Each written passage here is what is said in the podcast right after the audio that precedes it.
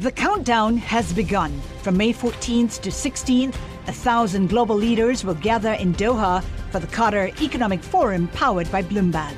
Join heads of state, influential ministers, and leading CEOs to make new connections, gain unique insights, and uncover valuable opportunities in one of the world's most rapidly rising regions. Request your invite for this exclusive event at QatarEconomicForum.com. Le entregamos todo lo que necesita saber para comenzar el día. Esto es Bloomberg Daybreak para los que escuchan en América Latina y el resto del mundo. Muy buenos días y bienvenidos a Bloomberg Daybreak América Latina. Es lunes 18 de diciembre de 2023, soy Laura Millán y estas son las noticias que marcan la jornada. Empezamos con una mirada rápida a los mercados. Las acciones europeas y americanas pausan su avance, esto después de que la Reserva Federal y el Banco Central Europeo descartaran recortes agresivos de las tasas de interés el año que viene. El dólar se mantiene estable, mientras los intereses a dos años de los bonos del Tesoro americano cayeron en tres puntos básicos se augura un feliz año nuevo para las acciones. David Costin de Goldman se une a los que predicen nuevos récords para el S&P 500 el año que viene. Incluso Michael Wilson de Morgan Stanley, que normalmente es más pesimista, dijo que es más optimista respecto a las acciones, aunque sigue viendo caídas en el índice. Pero cuidado, las predicciones de beneficios de Wall Street no han cambiado, incluso con la Fed preparándose para tipos más bajos y las acciones cerca de niveles récord. Los analistas dicen que las empresas del S&P 500 ganarán unos 247 dólares por acción en 2024, según Bloomberg Intelligence. Las acciones de las navieras, incluido Maersk, suben mientras hay más incidentes en el Mar Rojo. La Armada Británica recibió informes de una potencial explosión cerca del puerto de Mocha, en Yemen. La autoridad del Canal de Suez en Egipto dice que 55 barcos fueron desviados por la ruta del Cabo de Buena Esperanza desde el 18 de noviembre.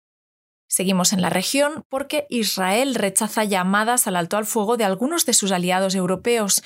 El secretario de Defensa de Estados Unidos, Lloyd Austin, viaja a Israel hoy y se espera que añada presión. Esto después de que el ejército israelí matara por equivocación a rehenes también israelíes. Vamos ahora a Sudamérica y empezamos por Brasil, donde el Congreso aprobó la reforma fiscal después de 30 años de elaboración.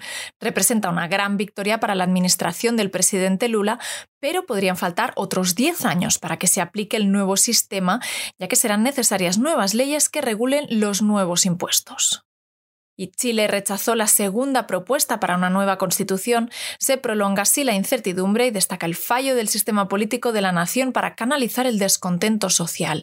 El resultado significa que sigue vigente la anterior constitución, redactada en tiempos del dictador Augusto Pinochet y reformada varias veces desde entonces. En Ecuador, el presidente Daniel Noboa lleva solo tres semanas de gobierno y ya enfrenta un caso criminal y de corrupción que está sacudiendo al país. Stefan Köfner es corresponsal de Bloomberg News en Ecuador y nos cuenta acá los detalles del caso que explotó la semana pasada y amenaza las metas políticas de Noboa.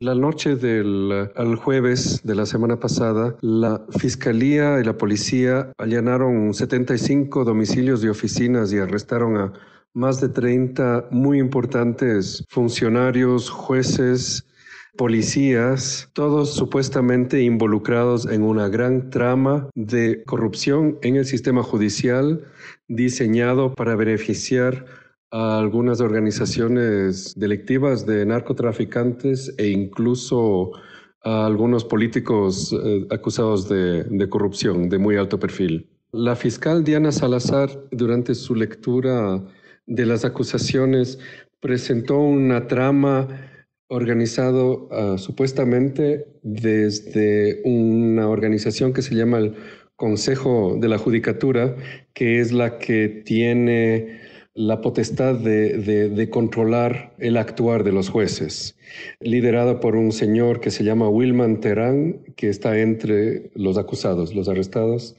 básicamente de organizar todo un sistema de pago de coimas para liberar a, delincuentes y o sea que, que, se beneficiaran por ejemplo de, de, ser liberados anticipadamente bajo, bajo algunas decisiones judiciales que escandalizaron la opinión pública además también de casos involucrando a narcotraficantes. Stefan, explícanos por qué este caso de corrupción es relevante para Ecuador en este momento. Bueno, justo antes de que se iniciaran las redadas, el expresidente Rafael Correa vía Twitter anunció que se venían y la fiscal le acusó a él, quien está viviendo fuera del país, en Bélgica, de un intento de obstrucción de la justicia y es el elemento más, más claro que involucra a la organización política de Correa, que se llama Revolución Ciudadana, y estos nexos supuestos con narcotraficantes. Ahora, es parte de una tira y afloja por el control de la justicia en todo el país, finalmente. Pero también eh, pone en una situación complicada al gobierno nuevo, al gobierno de Daniel Novoa, porque está buscando el apoyo del correísmo para unas reformas de impuestos que son parte de su plataforma política, de sus promesas de campaña, y para que puedan tener efecto básicamente inmediato, o sea, para el 2024, esa ley tiene que pasar esta semana. Entonces se pone una muy clara disyuntiva en ante la que está Novoa de seguir trabajando a nivel parlamentario con el correísmo y sus aliados o ponerse firmemente del lado de la fiscal Salazar. Y para terminar, un fabricante de papel chino sustituyó las pagas anuales por una recompensa en metálico basada en el ejercicio físico de sus empleados. Los trabajadores de Guangdong Dongpo pueden recibir hasta 130% de su salario mensual como bonificación si corren al menos 100 kilómetros al mes. Si logran solo la mitad, recibirán solo un par de zapatillas para correr. Esto es todo por hoy. Para más información de Bloomberg News en español, los invito a suscribirse al newsletter 5 cosas para que inicien el día bien informados. El link está en la descripción del episodio. Yo soy Laura Millán. Muchas gracias por escucharnos. Para conocer todas las noticias que necesita para comenzar el día, revise Daybreak en la app Bloomberg Professional, donde puede personalizar las noticias que desee recibir. También puede suscribirse a la versión solo audio en Spotify, Apple Podcasts o la plataforma de su preferencia. Eso es todo por hoy. Escuche de lunes a viernes Bloomberg Daybreak.